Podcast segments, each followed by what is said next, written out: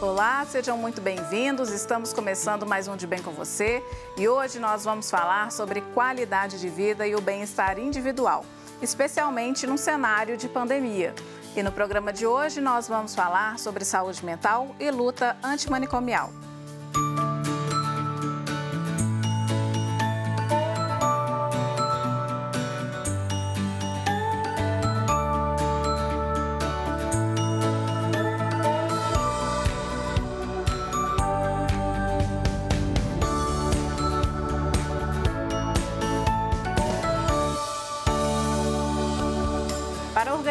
Organização Mundial da Saúde, OMS, saúde mental é o estado de bem-estar no qual o indivíduo consegue apreciar a vida, trabalhar e contribuir para o meio em que ele vive, ao mesmo tempo em que administra suas próprias emoções.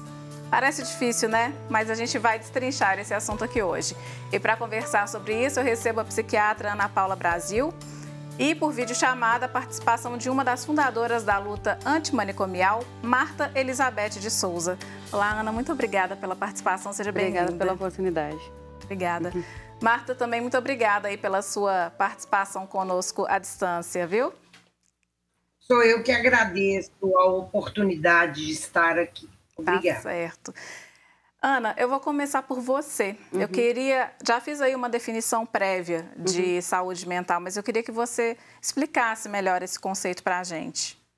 É, a gente compreende a saúde mental uma coisa talvez um pouco mais ampla do que a maioria das pessoas talvez acredite que seja, né? Porque a saúde mental ou o conceito de saúde não é só a falta de doença ou a ausência de doença. É muito mais que isso, né?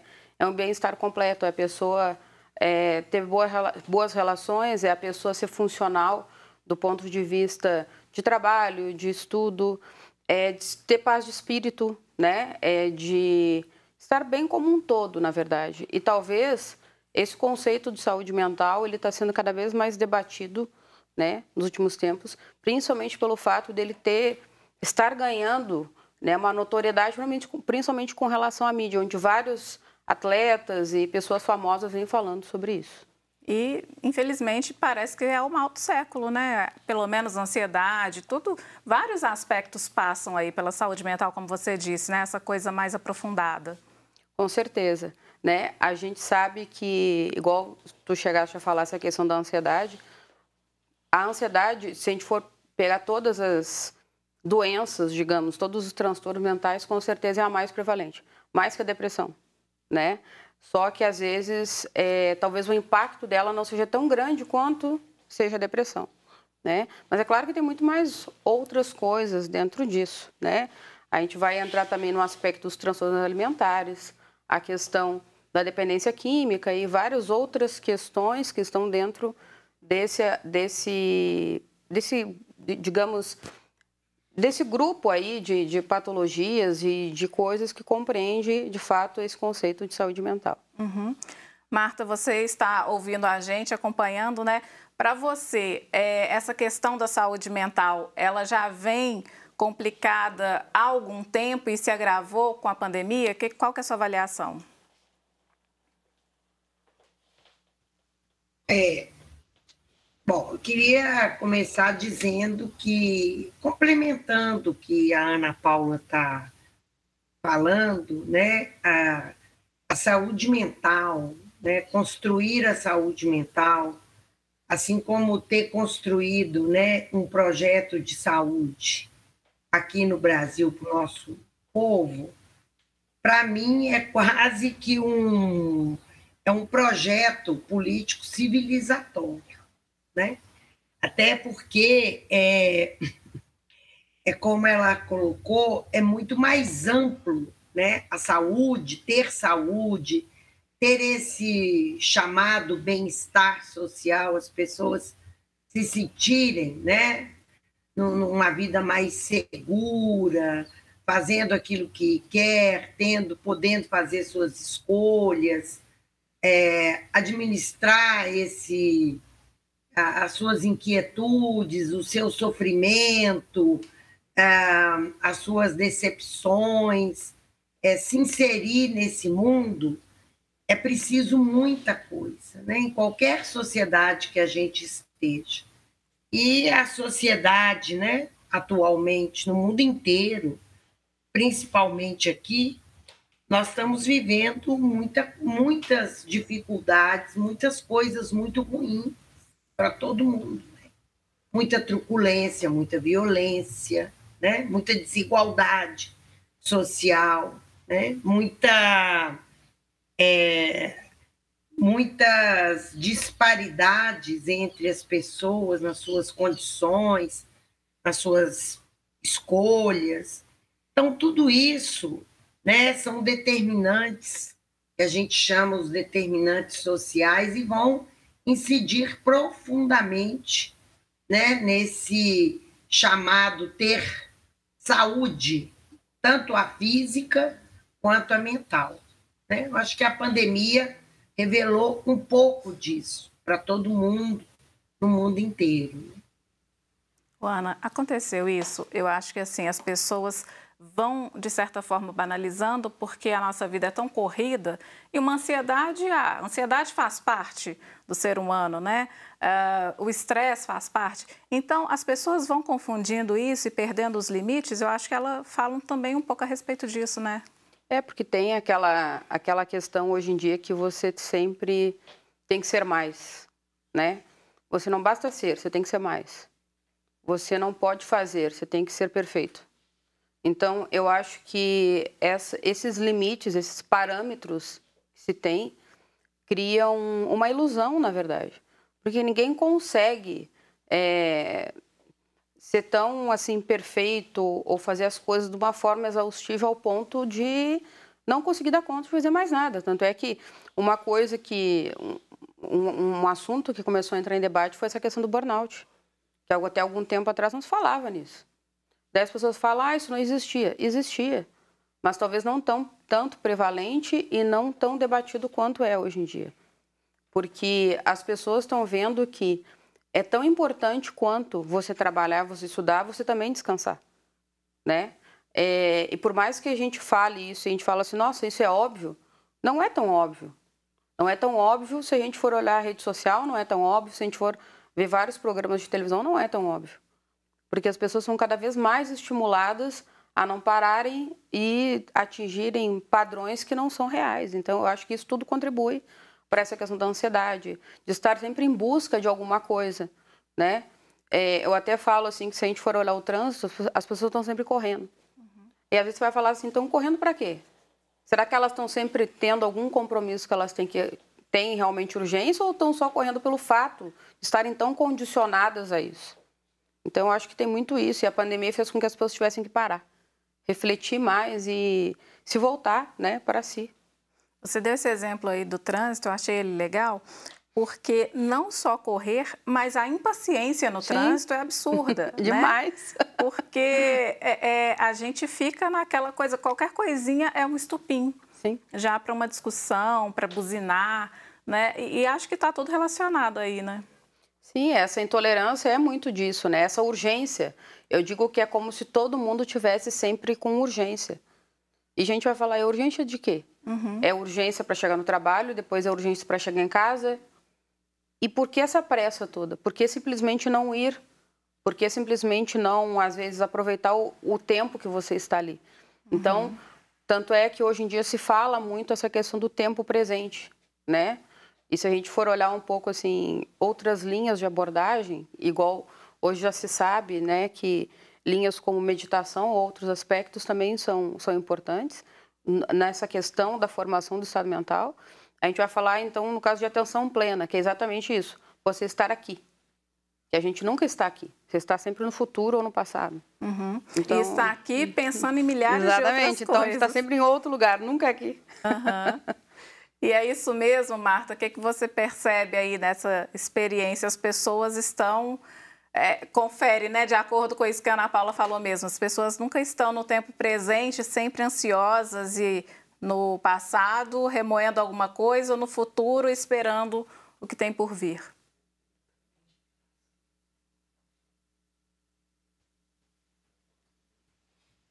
É, acho que tudo isso que está sendo agora, vamos dizer assim, talvez mais visibilizado, né, pelas mídias, é como já foi dito, é uma coisa que existe desde sempre. Né?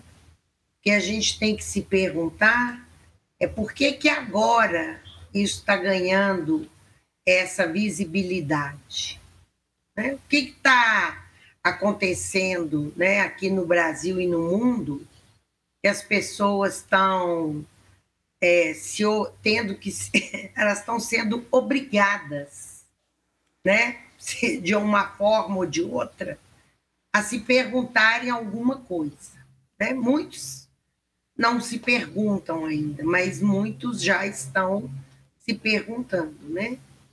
Acho que isso é que tem que a gente também tem que fazer esse questionamento, né? De alguma forma, a nossa sociedade está vivendo situações tão graves, né, tão ameaçadoras, né, a questão aí do meio ambiente, é, petróleo, essas crises todas, as pessoas vão ter que se perguntar, né, o que, que eu quero, o que, que eu vou fazer, e como disse a Ana Paula, né, é, a saúde mental, né, tudo que foi construído e que está sendo feito, né, trouxe avanços, trouxe contribuições, né, eu acho que ela pode falar muito melhor do que eu, né, as medicações, é, novas técnicas aí, as meditações, o esporte, o lazer, mas tem algo que está escapando a tudo isso, né? É tem algo que nada disso está sendo suficiente. Tudo é importante, tudo contribui, mas ainda não está sendo bastante, né, para as pessoas. Verdade. E, e, a gente vai voltar, Marta, a gente vai parar aqui daqui a pouquinho, mas a gente vai voltar nisso, né? Por quê? E por que agora as pessoas estão é, nesse limite? Então, nós vamos fazer um rápido intervalo e voltamos já. Hoje eu converso com a Ana Paula Brasil, psiquiatra, e com a Marta Elizabeth de Souza, é, que trabalha com luta antimanicomial, e a gente fala aí sobre saúde mental. Nós voltamos rapidinho.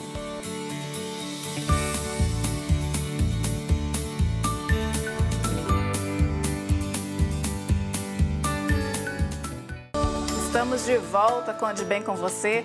E sabe este código que aparece aqui ao longo da tela durante todo o nosso programa? Pois é, se você for com seu celular até ele, vai ser direcionado para a página da campanha dos devotos de Nossa Senhora da Piedade. Lá você conhece todas as campanhas que ajudam as obras da nossa arquidiocese. E se puder, faça parte. Hoje o De Bem com Você está falando sobre saúde mental. E para conversar sobre esse assunto, eu recebo a psiquiatra Ana Paula Brasil e converso também por videochamada com uma das fundadoras da luta antimanicomial, Marta Elizabeth de Souza. Ana, eu queria voltar então com você nessa fala uhum. tão importante aí da Marta, né? Por que agora? Por que as pessoas estão tão adoecidas? É, ela falou ali, ela chegou a comentar que muita coisa já existia antes, talvez que agora está sendo mais debatido. E eu concordo com isso, né? Eu muitas vezes, é, às vezes os pacientes me questionam assim, mas por que, que eu estou assim? Às vezes eu não vejo talvez motivos concretos por que, que eu estou assim eu digo que todos nós, assim como indivíduos, né, se a gente começar a refletir sobre as coisas, a nossa vida, quem nós somos, as relações que a gente tem, em algum momento pode ser que a gente tenha o que eu digo como se fosse uma crise, né, que a gente vai contestar várias coisas. E essa contestação faz parte não só de quem a gente é, das nossas experiências, mas também do mundo de uma forma geral, né? Então, assim, bem como ela colocou, é, essa questão da violência, da, da crise econômica e várias outras questões, e como tu bem falaste, da, da intolerância, né? Eu diria que talvez hoje as pessoas estejam menos tolerantes com a intolerância, né? É, já se sabe que não tem tanto mais espaço para determinadas coisas, determinadas situações, né? Então a gente vai ver que até alguns anos não era assim. As coisas eram talvez mais aceitas ou talvez mais veladas, né? E isso contribuía não para que as coisas não existissem, não para que as pessoas não sofressem. Elas sofriam. Só que ninguém falava sobre isso. É como se aquilo não existisse. Tanto é que às vezes se fala assim: ah, antigamente não, existia, não existiam doentes mentais. Sempre existiram. Só que muitas vezes as pessoas eram escondidas da sociedade. Às vezes era aquele parente que era escondido, ficava num local na, em casa onde ninguém tinha acesso a essa pessoa ou essas pessoas ficavam nos próprios hospícios, né? Que hoje em dia já não, não tem mais isso, não, a, a, a ideia não é essa. Então, eu acho que isso sempre existiu, só que talvez hoje tenha muito mais visibilidade, né? E as pessoas estão despertando um pouco para isso também, né? Estão vendo que a, a, questão das emoções, a saúde mental, é tão importante quanto qualquer outra coisa, qualquer outro aspecto da nossa saúde. E eu vejo que às vezes essas pessoas não sabem e principalmente no passado, não entendiam o que estava é. acontecendo com elas, né? Sim. Não tinha informação, é, tinha aquele preconceito que ainda existe, mas creio que hoje seja muito menor, da, é frescura. Ai, uhum. depressão é frescura. Ai, psicólogo, para que eu vou lá sentar e falar da minha vida para um desconhecido? Psiquiatra, é médico uhum. de doido, né? Enfim, essas coisas hoje estão muito. Esses preconceitos ainda existem, infelizmente, mas essas coisas hoje estão muito mais é, acessíveis, né? Tão acessíveis e outra coisa também que acontece que a Marta chegou a falar a questão das medicações, né? Se a gente for olhar antigamente, as medicações elas eram, eram diferentes do que, do que a gente tem hoje, uhum. né? Então a gente fala que quanto mais o tempo passa, as medicações elas ficam melhores e quando a gente diz isso não é só melhor no sentido de eficácia, mas de, também de fazer com que os pacientes tenham menos efeitos colaterais, por exemplo. A imagem que muitas pessoas têm de um doente mental, digamos, é aquela pessoa que fica sedada, dopada. Não é assim. Não é isso que a gente espera, não é isso que a gente pensa. A gente, a, a ideia que se tem de saúde mental e eu, e eu digo assim, isso foi sendo desenvolvido e melhor, bem elaborado ao longo dos anos, é que a gente deixa a pessoa funcional essas pessoas têm que conviver com todo mundo, todo mundo tem direito a isso, né? Tendo alguma doença mental ou não. Uhum. E assim, eu quero chamar a Marta, mas antes eu queria só falar isso com uhum. você. A gente pode ter um vizinho, um parente, Sim. um colega de trabalho que faz um tratamento, uma vida absolutamente normal, normal e ninguém nem sabe, né? Ninguém nem sabe. isso é bacana da gente né, lembrar, destacar e reforçar Sim. por causa dessa imagem negativa antiga que as pessoas ainda hoje têm, né? Sim, isso estou falando, isso está mudando. Graças a Deus que está mudando, né? A gente começa a entender que não só, digamos, a doença mental, mas o, os diferentes, eu digo, né? É, por exemplo, se a gente falar em autismo, é isso, né? Uhum. Que a gente diz que são os, eles são os atípicos, nós somos os, os neurotípicos, né? Então, assim, é, tem isso também. É um ser, é uma nova forma de ser uhum. né, que está se vendo como uma nova forma de ser e não necessariamente como uma doença. Sim, verdade. Marta, e conta para mim por que, que você resolveu se engajar nessa luta, né? Como que, que você to, voltou o seu olhar para essa causa tão importante? Olha, eu acho assim, vou complementar um pouco do que a Ana Paula trouxe, mas começando aí a responder a sua pergunta, quando eu comecei, fui me engajar nessa luta, é, o primeiro contato que eu tive né, com, com pessoa com transtorno mental foi dentro da minha da família, né, da minha mãe, e foi numa visita que eu fiz, eu era jovem ainda, adolescente, no hospital psiquiátrico aqui em Belo Horizonte. E eu fiquei assim muito tocada e muito impressionada com a cena que eu vi, que eu via pessoas, como disse a Ana Paula, né, naquele tempo, assim, muito sedadas, muito assim deambulando, muito paradas. Aquilo me impressionou, mas eu não, não compreendia o que, que significava aquilo.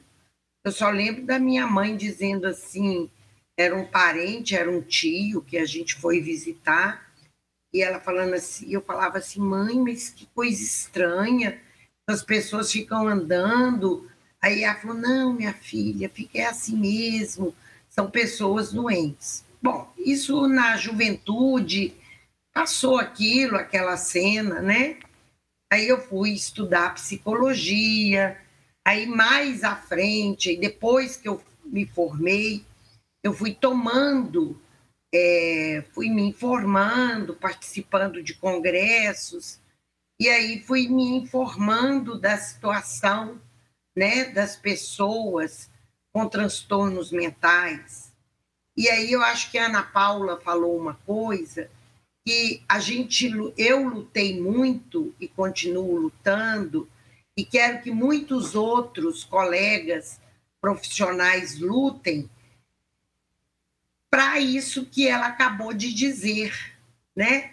Para que todas as formas de viver do ser humano, né? Todas as singularidades, todas as subjetividades humanas, vamos chamar assim, possa viver entre nós. Eles têm que viver é entre nós, né? Temos tem, terão aqueles, né, que vão se dedicar, estudar, se preparar para ajudar aí no cuidado, né?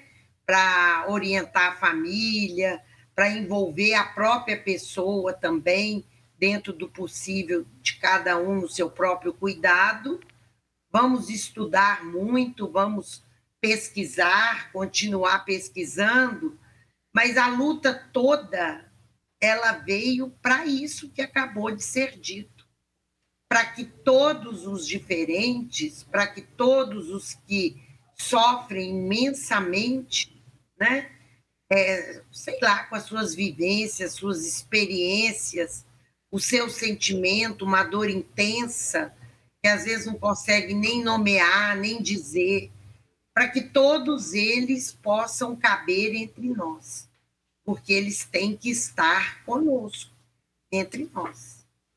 Acho que é isso, né? pouco é isso. isso.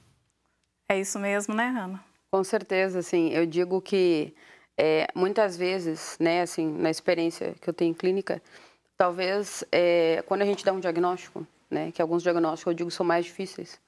Igual você fala para uma mãe, para um pai que o filho é esquizofrênico, isso é uma coisa muito impactante, assim. Porque eles pensam assim, nossa, meu filho nunca mais vai poder fazer nada, né? Isso é uma coisa que às vezes é uma doença que muitas vezes começa numa idade eles muito jovens, adolescentes, né? E talvez a, a, a situação assim mais mais é, mais bacana que eu vejo na, na, na minha rotina é quando você vê muitas vezes essas pessoas que às vezes estavam afastadas, muitas vezes, do convívio social por diversas questões, eles conseguem voltar a conviver com essas pessoas quando tem o tratamento adequado. Então, isso é muito, muito gratificante. Assim. Até teve um paciente, um tempo atrás que eu atendi, ele tem, ele é esquizofrênico, ele falou assim, nossa, eu estou na melhor fase da minha vida. Então, assim, é, você vê que ele consegue interagir com as pessoas, ele trabalha, ele faz tudo. É uma coisa que alguns anos atrás era totalmente impensado, né? Uhum. E hoje em dia, até acertar essa medicação também é um tempo delicado, né? Em, em várias dessas patologias, né?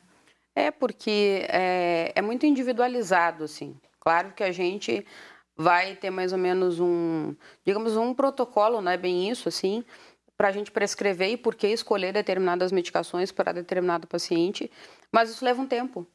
Porque por mais que a gente tenha uma percepção, cada pessoa é um indivíduo, né? É um universo também diferente. Então, às vezes, aquilo que você acredita que vai dar certo não vai. Então, é totalmente assim, é paciência, tolerância, é lidar com as nossas angústias também, lidar com as nossas limitações e eu digo que os pacientes nos ensinam mais, assim, mais do que qualquer livro ou qualquer coisa que a gente possa aprender. Bacana, é um relato bonito esse.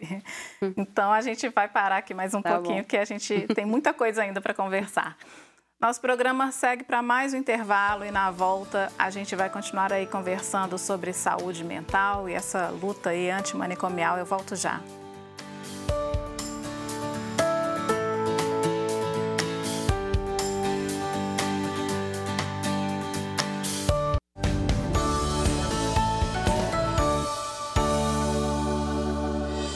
Nós já estamos de volta com De Bem com Você e, como você sabe, nós estamos no Spotify com o nosso podcast, o Pode Bem. Agora você pode nos ouvir onde e quando quiser. E hoje a gente está falando sobre saúde mental. Participam da nossa conversa a psiquiatra Ana Paula Brasil e também a psicóloga Marta Elizabeth de Souza.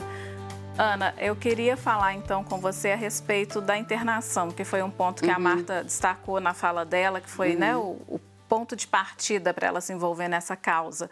Ainda hoje, a internação é um recurso válido? É um recurso válido, principalmente em casos graves, né? A gente fala que a internação muitas vezes é necessária, é, onde às vezes o paciente tem risco para si, risco para outros, né? Ou então outras questões, às vezes quando ele, eles iniciam um quadro, às vezes que eles nunca apresentaram, em nível de investigação, né?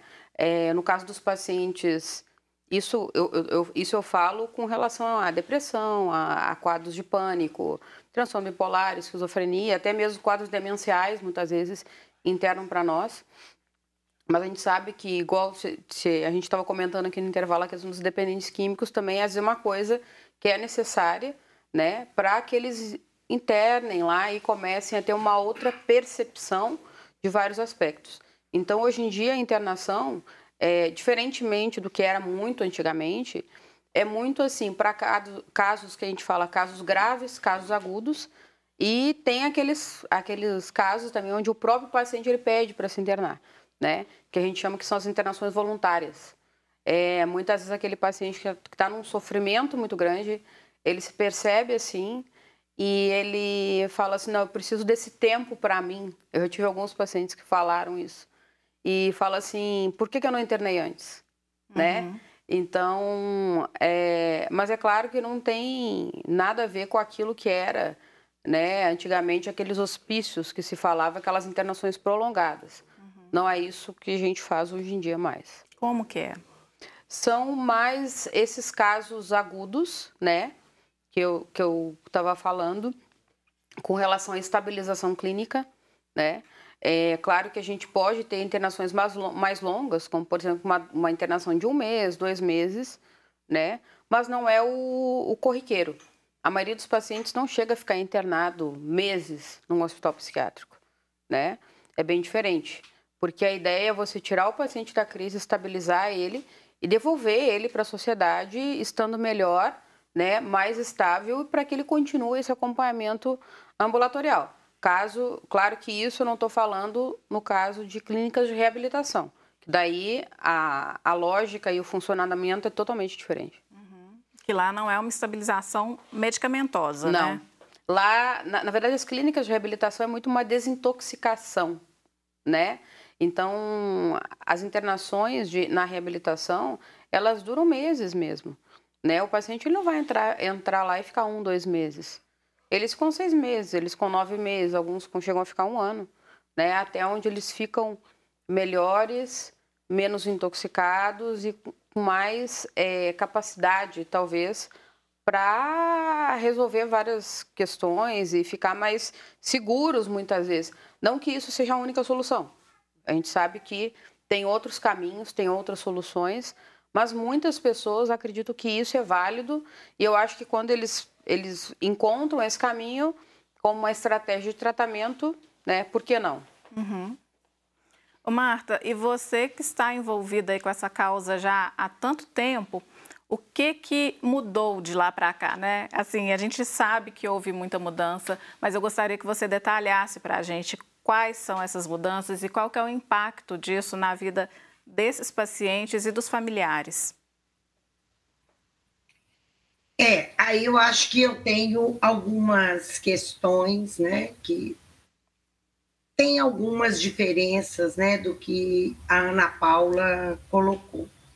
O que eu concordo com ela e a gente tem que saber, a gente sabe disso e a gente nunca pode negar isso, que uma pessoa, né, no intenso sofrimento agudo, é, quando a pessoa está muito, extremamente fragilizada, desorganizada, essa pessoa tem que ser cuidada, sim, né, intensamente, 24 horas do dia, por, por uma equipe, né, por pessoas, para que ela possa, vamos dizer assim, se recompor, né? Eu estou usando esse termo, vou falar de uma linguagem assim, que eu acho mais compreensível, né? Minimamente para ela ir refazendo, elaborando aquela vivência, aquele movimento, aquele intenso momento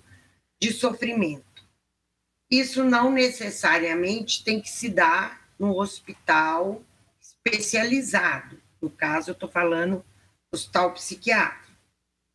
Se, né, pode, pode se dar num hospital geral, desde que ele esteja adequado para isso, e pode estar plenamente articulado com os serviços abertos.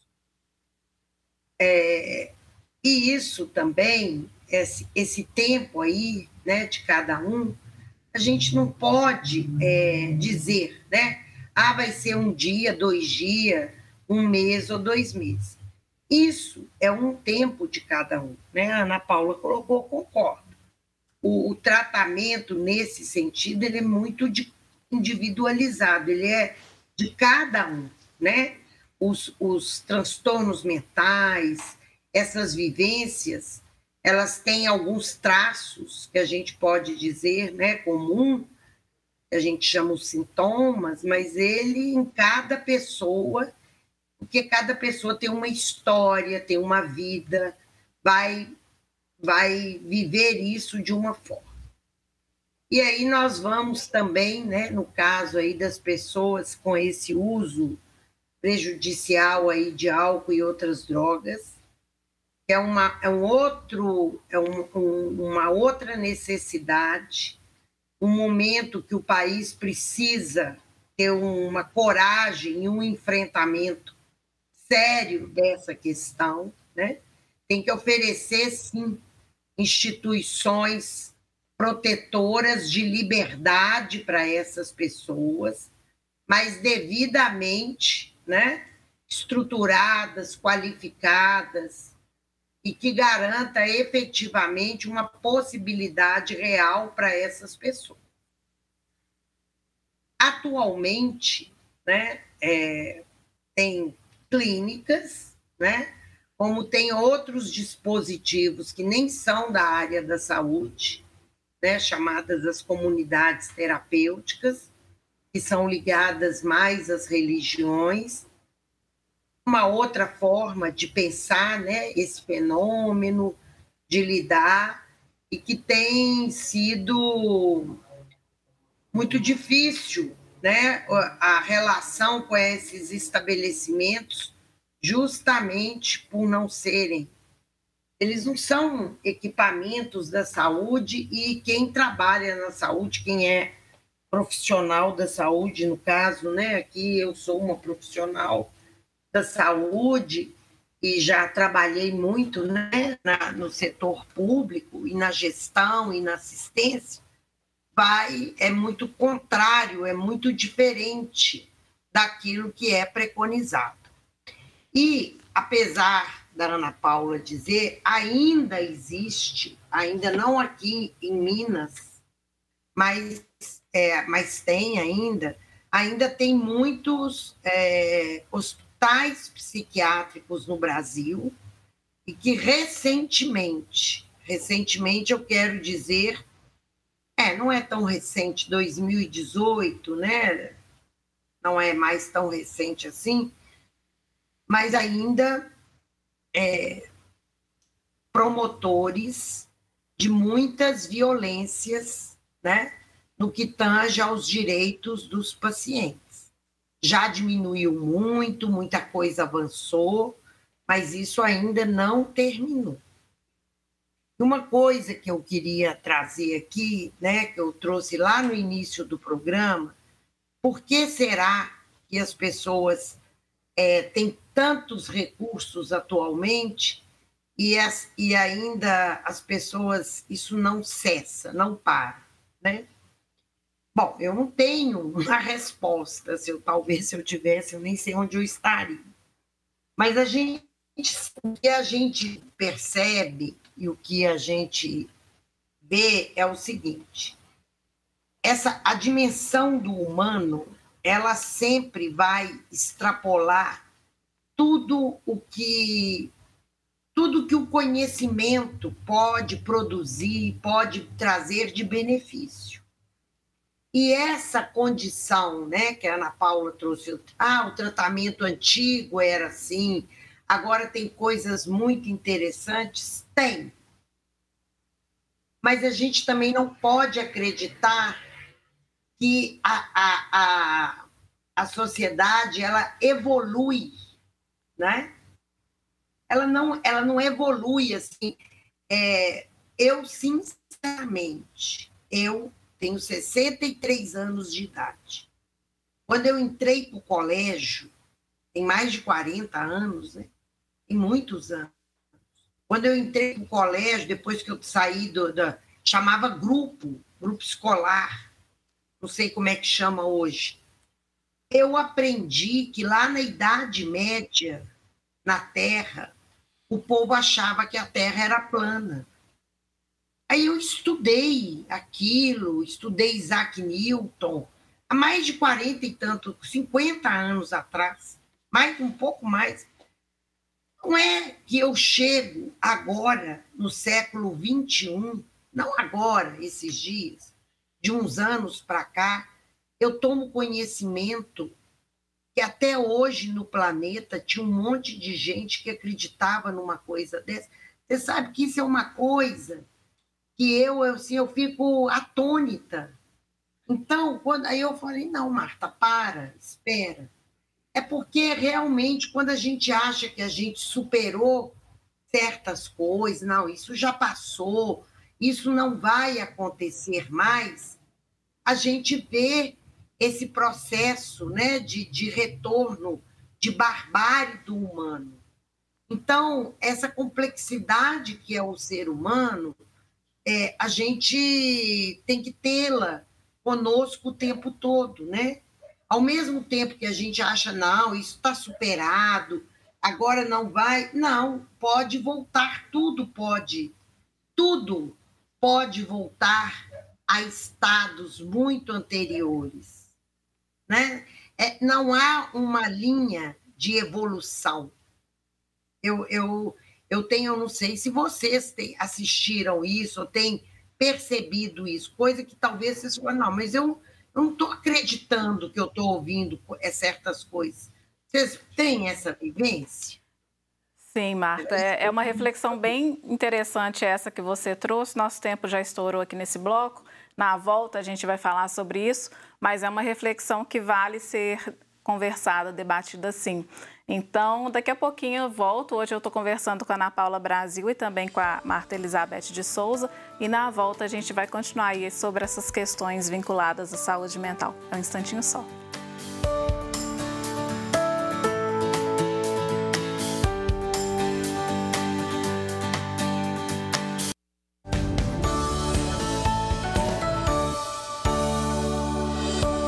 Com você já está de volta e hoje a gente conversa sobre saúde mental, terapias auxiliares também e participam conosco a psiquiatra Ana Paula Brasil e a psicóloga, uma das fundadoras da luta antimanicomial, Marta Elizabeth de Souza.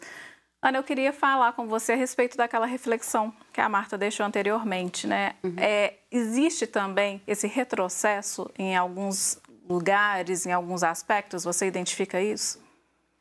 O retrocesso, ele sempre é passível de acontecer, digamos, né? E talvez é esses aspectos mais delicados, eu diria, principalmente no que diz respeito à saúde mental, que é uma coisa que ainda existe muito preconceito, com certeza é uma coisa que a gente pode ver em alguns lugares. Ela falou que ainda existe em alguns lugares esses modelos mais antigos de hospitais, naquele modelo de hospício, né? É, de fato, isso acontece Principalmente isso talvez seja mais comum em serviços públicos, né? não só públicos, alguns privados também, mas isso ainda existe. E é de fato um retrocesso, algo que a gente muitas vezes não acredita que ainda exista, né? Então, é, essa, por mais que a gente tenha avançado em muitas coisas, tenha uma nova consciência e novas, digamos, tecnologias, muito dessas questões mais antigas, ultrapassadas, ainda pode ser visto assim. Uhum. Então ainda tem muito que se caminhar aí nessa Com luta, certeza. né? Essa luta ainda é muito válida e tem muitas batalhas ainda Sim, pela frente. Com né? certeza. Ana, é, a gente já falou aí de medicação, de qualidade de vida, mas eu queria saber se tem algum tipo de restrição, por exemplo, grávidas, né? Existem grávidas que sofrem de alguma questão mental e durante a gestação precisam parar a medicação em alguns casos, né? Como lidar com uma situação dessas? Na verdade, assim, né? É, as grávidas, as gestantes e depois as mulheres que amamentam, né, do período do puerpério, a gente fala que existem medicações seguras, né? Tem medicações que são totalmente proibidas, tanto no período da gestação quanto no período da amamentação porque são medicações que ou passam para o bebê durante a mulher sendo grávida ou passam pelo leite, né? tendo risco de malformação e várias outras questões com relação ao bebê. É, mas hoje em dia já existe sim medicações seguras e ainda tem uma outra questão, né? Que muitas vezes a gente tem que fazer decisões onde a gente fala assim, bom, se eu tirar todos os medicamentos dessa paciente, pode ser que ela não leve nessa gestação até o fim. Uhum. Então a gente fala que tem algumas decisões que é muito custo-benefício, né? Que a gente faz não só pela integridade daquela, daquela paciente, mas também do bebê que está dentro da barriga dela, né? Uhum. Eu pergunto isso porque no caso das mulheres ainda tem o agravante da depressão é pós-parto. Verdade. Né? É, e aí, é, eu imagino que muitas mulheres que sofram disso, elas tenham essa, esse medo, né? Vou engravidar, mas e depois uma depressão pós-parto? Isso é, é, óbvio, eu imagino que a, a, probabilidade seja maior, mas não significa necessariamente que vai ter um desenvolvimento, né? Não significa, né? Agora, o que, que a gente sabe, né?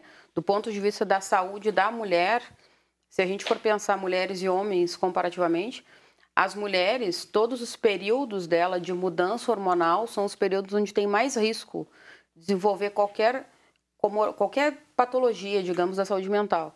Né? Então, assim, gestação, pós-parto, o climatério na menopausa são os períodos onde a gente sabe que a mulher tem mais chance uhum. de vir com um quadro mental. Mas é claro que não necessariamente isso vai acontecer. E claro que aquelas pacientes que já tiveram quadros anteriores a chance vai ser maior do que aquelas que nunca tiveram nada. Uhum. É, eu fiz essas perguntas, mas eu queria voltar naquela questão que a gente estava falando anteriormente, Marta, e agora eu quero colocar isso para você, que é um assunto muito polêmico, que são as internações compulsórias. Eu queria falar isso com você porque atualmente, é, me recordem aí se eu estiver enganada, elas não são mais uh, possíveis, né?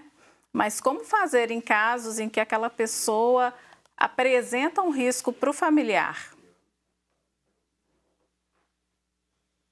Olha, essa questão né, da, da, das internações, eu acho até que merece é, uma oportunidade né, para a gente aprofundar muito esse debate. Na verdade, é, a gente sabe que tem as internações, como até já foi citado aqui, as voluntárias, involuntárias e essas compulsórias que são determinadas pelos juízes quando as pessoas cometem algum delito, né? É o que está na lei. Mas aqui, né, nós vamos, nós estamos retomando esse debate. Houve uma banalização das internações compulsórias.